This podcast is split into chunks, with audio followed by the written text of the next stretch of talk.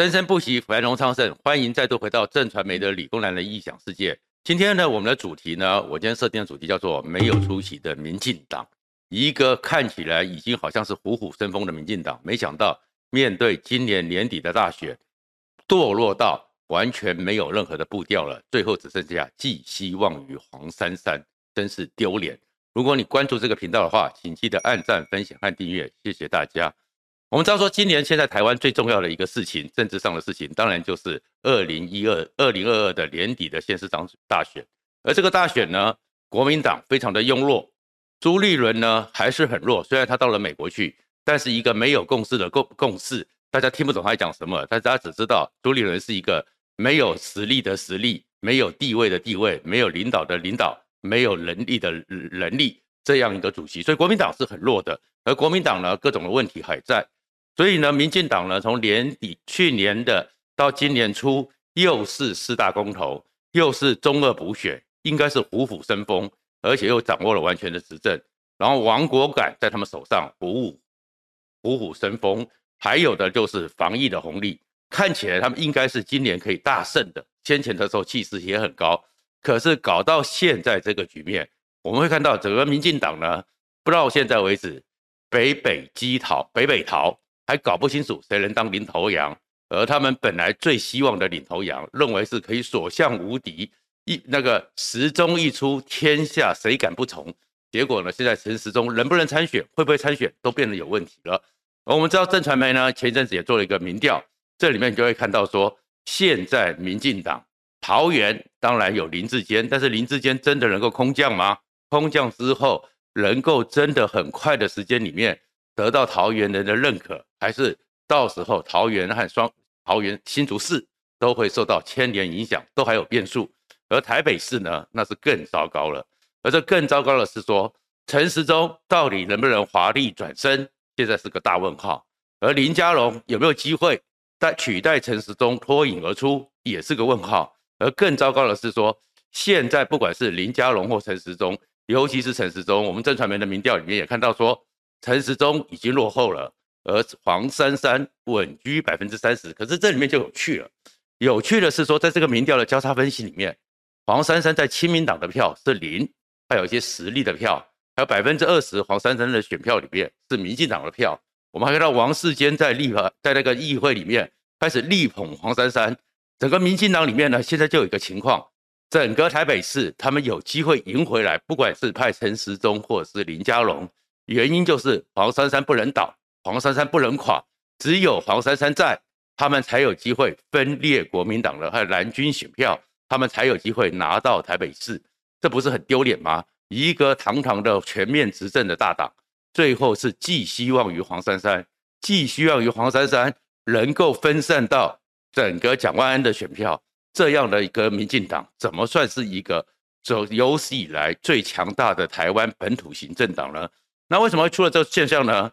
基本上其实是一个更核心的观念，就是台湾的防疫红利，政治人物再也不能收割了。我觉得这是很重要的事情。防疫红利，政治人物不该收割，也不能收割，而且上天是公平的，终于在最后要做抉择的前半年，告诉他们，告诉这些政客，你们不要去收割全民努力的防疫。当成你们的政治红利。最近呢，几个事情，五个数字，我们会知道说，政治人物妄想收割防疫红利是会得到教训的。哪五个数字呢？一个叫一一九，然后八十一分钟，一九二二，一百四十三分钟，还有二十四小时。我相信这几个数字，大家最近也听了很多讨论了，就是恩恩的爸爸所引起的。所以这里面你会看到说，过去在收割防疫红利。中央是陈时中，地方是侯友谊，大家终于看到了，其实根本不是这回事。我们还是必须非常诚恳的，而且非常感恩的感谢这一段时间一千多天以来，在第一线最辛苦帮我们抵挡、帮我们处理这个可恶的病毒的第一线医护人员，他们真的辛苦了。没有他们，我们没办法。到现在还有。多数人平安的日子，我们要感谢两千三百一十九万台湾人民。原来这一千多天，我们能够挡下来，真的是我们台湾人民太伟大了。我们的自主应变，才是这一次一千多天以来，我们能够守住台湾、捍卫台湾最核心的力量。那这些政治人物呢？我们不能讲说他们没有贡献，可是他们的贡献真的没有像他们宣传的这么大。特别是我们才发现说，原来经过了一千多天，我们真的只能靠第一线的医护人员，还有前面的老百姓。前面的我们台湾人民，大家是以命运共同体的心理，然后呢，共同的去自主应变。而这里面为什么刚刚讲到五个数字，尤其是一一九和一九二二那件事情，还有很多状况让我们傻眼了。搞了一千多天了，整个台湾的防疫横向联系竟然搞到这么糟糕，中央和地方在这过程里面互相的干戈，互相的推诿卸责，把老百姓的命。像恩恩这样的小孩，还有很多人。对不起，虽然台湾是守得不错，没有很多孩子都死了，可是很多的老人，很多的人都在二十四小时被烧了。这些事情，作为一个政治人物，如果你还有点人性的话，你难道不会觉得愧疚吗？难道不会觉得心中有点歉意吗？所以这是两个层面的问题。这个层面的问题，为什么陈时中现在很多人对他很反感？然后，所以他不可能成为民进党的领头羊，因为你在这个过程中，当你六月二号到六月八号，对于一个二十四小时这件事情的反反复复，大家当然是有意见。说实话一点，全台湾人是非常理智的，大家也非常理性的知道说，当疫情初期，当它的传染力，还有我们的疫苗，还有我们的各种防护力都没有准备好的时候，连欧美各国我们都会看到，真的是大家充满恐惧。所以呢，把它当成最严厉的一个防疫措施，很多时候真的是连最后一面都看不到。很多时候大家也是心存遗憾。这个其实二十四小时之内火化，大家可以理解。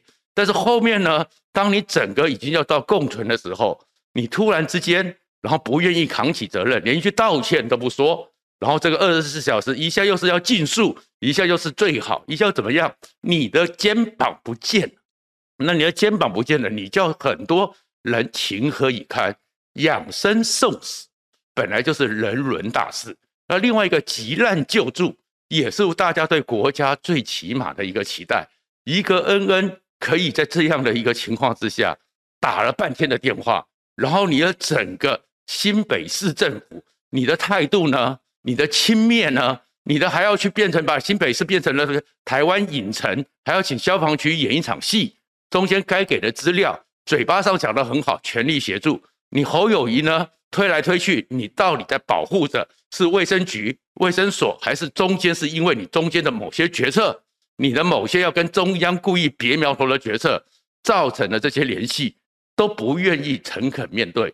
所以侯友谊还在拍什么炉边夜话，还会哽咽，为了快筛剂而哽咽。但是你自己，大家开始怀疑你，你对于老百姓的。真的有那种铁汉柔情同理心吗？所以侯友谊当然在这一次的选举里面，因为民进党的候选人太弱，选盘的结构，侯友谊大概还是会连任。但是你侯友谊的这种格局、这种态度、这种幕僚、这种团队，大概你的政治人格已经很多人开始打上问号。而这样的问号里面，侯友宜也没有机会直攻二零二四了。而在这个时候，当然更严重的就是民进党了。民进党完全没有领头羊。这时候大家会看到的是，为什么大家那么在乎中间的横向联谊？因为你给我们的，我们给你的一个授权是八千多亿的警局的特别预算，资源已经给你了，权力也已经给你了，在防疫之下，没有人敢立时钟，你有这么大的权力，你早该去争据人民授权你的权利，你去统合好这样的一个系统，不要跟我鬼扯说这个系统很难。因为一一九和一九二二，你又说它是什么外包的，没有公权力，老百姓确实给你这些权利，就是要你给人民一个单一窗口。因为在紧急救难的时间，你怎么可能老百姓还在那边打电话，还在那边要根据规则，根据怎么样？你的单一窗口授权给你，你就想办法去处理。你说授权与与外外包没有公权力，那为什么你外包的脱掉？就有公权力就可以把我们的车子给拖走了。你外包的消防检查就有公权力就可以把我们拖走呢。你外包的一九二二，先前的时候不是为了疫苗，不是为了整个口罩，可以为了快筛剂，直接就把我们个人各资，我们都授权给你了。所以不要跟我鬼扯，一九二二没有公权力。这里面就看到陈时中呢，只是一个，也是一个缺乏肩膀。碰到事情的时候，在先前顺风顺水的时候，哦，大家觉得你在那边，我们好安心哦。真正出事情的时候，马上呢，你就是政客的嘴脸。所以陈时中现在已经不是一个很多人心目中让我安心的防御上的一个指挥官，而是民进党政治上的一个政治上攻防的一个先锋官。这整个态度，整个对陈时中的信任，当然就这样崩解了。其实回到这边来讲。整个政府做什么？政府的目的就是让老百姓安家乐业，安家乐业的结果单一窗口，尤其是紧急救难，这本来就是政府的责任。如果做不好，你就赶快改进，而不是推诿卸责。一一九为什么大家那么放心？因为它是台湾曾经有一次巨大悲剧，然后蒋经国马上下令成立的。然后我们这次会看到基隆的小孩。六个小时内推来推去，最后才找到医院，但是来不及。恩恩在这里面电话打不通，一下就是一九二二，一下就是卫生局，一下就是一一九，推来推去，一条人命八十一分钟。如果你真正紧急的话，真正动用了我们的早就已经建构的紧急医疗救护网，其实从桃园、从新竹都可以调到救护车了。怎么会有这种状况呢？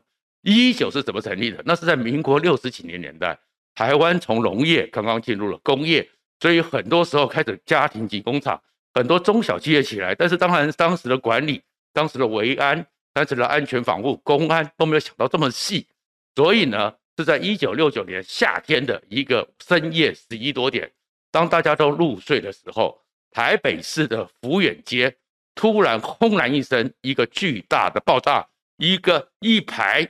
有三栋五层楼的公寓的一个建筑直接被炸穿，五层楼直接被敲开，或是于爆炸的威力打到河堤上都一个洞。那是因为那时候开始很多人投入了一些工业，投入了中小企业，对政府也没有想到那些规范，所以呢，有一个化工公司，他呢就把一些化工材料放在家里，放在家里就结结果。就天气炎热，夏天嘛，而那样的一个化学材料超过摄氏四十度就会引燃引爆。当天的温度是三十二点几，但是随着入夜，它又是密闭在房间里面，所以温度就不断升高。轰然一声一爆，超过一百五公五十公斤的黑色炸药的爆爆炸量，当场毁掉了五十个家庭，三十三个人当场过世，当场往生。而那个时候对台湾来讲，它是极大的震撼。但是更震撼的是，那个时候救护车整个晚上在台北市到处的乱跑，到处的乱弄，因为碰到这样的一个事情，所有的医院也没准备好，所有的联系调度也没有准备好，所以呢，救护车载着人跑来跑去，到了 A 医院，A 医院不收；到了 B 医院，B 医院不收；到了 C 医院，C 医院的急诊室说我们没有办法，救护车载着这些。有可能有机会救回来的命，就在街头上跑来跑去，各个情境，这种情节跟恩恩爸爸的心情有没有一样？当然一样。跟那很多人在面对这个事情的整个状况的紧急一样一样。所以，最后我们当然非常钦佩马街医院，最后是马街医院不管怎么样力排万难，能救就救，能收就收。所以这个事件之后，我们当然对马街医院很感慨，而。作为一个国家的领导者，蒋经国立刻下令，下令什么事情呢？下令成立一个单一窗口，以后出了这种事情，人民只要一个窗口，而你这后面怎么联系，你自己的政府应该执行上去做好，这个就是一一九的由来。然后再过来呢，在马英九当台北市长，二零零五年的时候，陈水扁是总统的时候，还有一个悲剧，那个悲剧叫做邱小妹人球事件。一个很无辜的邱小妹，在家里面受到了一些伤害，得到了重伤。然后呢，北市的某联医不愿意去处理这个事情，所以就开始推人球，推来推去，推来推去。最后推到的是台中无期的同综合医院愿意吸收这个邱小妹，可是在这推来推去，甚至还要远送到台中的无期同综合医院。所以我们会知道，有很多医院，其实在这过程里面，台湾的医生、医护人员都是非常有责任感的。当然，有一些状况，他们经营者有问题，他收了，可是邱小妹来不及了。而出了这个事情之后，后面陈水扁就下令要成立一个紧急医疗救护网，要平常你就要把各个医院里面的这种紧急医疗、急诊室、加护病房、救护车。空病床统合起来，整理起来，集中通报，集中联系，由你这个中央去负担。不然我给你纳税钱干嘛？去做这样的事情，这个就叫紧急医疗救护网。而且呢，全台湾设立了六个救护网的指挥中心，而是一个平常就该运作的单位。所以呢，后面我们记得八仙乐园的气爆事件，高雄的瓦斯漏泄气爆事件，这两个团队。这样的一个结构都能够处理掉。那陈时中，你告诉我说，你搞到现在为止，为什么你说一九二二没有用？为什么会有恩恩爸爸？所以这件事情已经不是只是对侯友谊的伤害，大家会对于说，给你两年多的时间，给你八千多亿的预算，给你一个统筹一切的指挥官，你怎么会连这个基础的，而且本来就有的设施，你就给我一拍二瞪眼说，哎，一九二二没有公权力。你这样一个陈时中，你简直是你的过去的光芒根本是用人命换来的，所以其实民进党真的很糟糕，而这真正糟糕，为什么？为什么会出这事情？我们会发现说，我们希望的政府，不管你中间党派之间有多少恩恩怨怨，老百姓就只认政府就是政府。你在处理这个事情的时候，涉及到人命的时候，民进党为什么这一次会告大家开始愤怒这么多？因为你脑袋里面只有党派之争。没有人民福祉，你作为一个中央指挥官，就算怎么样的状况，你们连蔡英文的格局都没有。蔡英文至少在去年刚开始发生的这个德尔塔开始扩大三级警戒的时候，主动打电话给侯友谊，主动打电话给黎智坚，主动打电话给陈耀那个整个苗栗的徐耀昌，问他还有杨文科，你们需要什么？中央调度资源。然后哪有像现在你陈时中呢？你心目中呢？你就是有，他是民进党，他是国民党。你再怎么讲，你作为一个中央指挥官，你本来就应该有权利。他们不配合，你就把它改过来。我们授权给你的传染病防治法，你本来就应该统合这个机制嘛。而这个机制里面呢，显然你要么不是不愿意统合，要不然你就是没有能力统合。搞到了一千多天，你这个统合的系统没有了。然后这个时候呢，在这段时间里面，从去年三级警戒、德尔塔之后，一直到欧米孔这一些状况里面，大家只看到陈时中你是想要选台北市了，民进党就说陈时中你要选举了，陈时中是领头羊啊。那你这个情况，而且最糟糕的是什么？当你中央已经决定要从过去的，因为病毒的种类不同，我们要与时进俱进，动态管理，通通合理。你已经决定说，你应该是要从过去的清零。走向共存，那你作为一个中央指挥官，你的责任是，你跟地方政府要搞清楚啊，你的指引要明确啊，你要很清楚的、主动的去告诉百姓这个东西是什么，而是你中间这边慢慢调。地方上呢，其实我们讲实话，我不怪那些第一线的卫生局，不怪那些第一线的消防组，因为你们得到了指令，中央还给你的，你还是用类清零的概念。然后突然之间面对内存共存的一个状况，而中间的指示，而这个指示是谁的责任？当然是你政府的责任。不管你是侯友谊，不管你是陈时中，不管你是柯文哲，你们都有责任，因为老百姓赋予你们的不是政党竞争，尤其这是人命关天。所以此时此刻，我是非常的悲哀的讲说，民进党真的太糟糕了。而糟糕到现在为止，一个台北市不是用他们自己的实力。不是用他们自己的愿景。说实话，林佳龙至少还有诚意，还愿意提出政见，而是只想说靠着黄珊珊，希望黄珊珊造成蓝军的分裂，让你民进党捡便宜，真是丢脸！一个人民赋予你，人民扶持起来，台湾是成长最快的本土新政党，最后靠着一个女人想要去稳住江山，希望黄珊珊，寄希望黄珊珊这样的民进党，对于曾经寄希望于台湾民主化的人来讲，都是一个非常沉重的、觉得不可回顾的丢脸的一个状况。谢谢大家。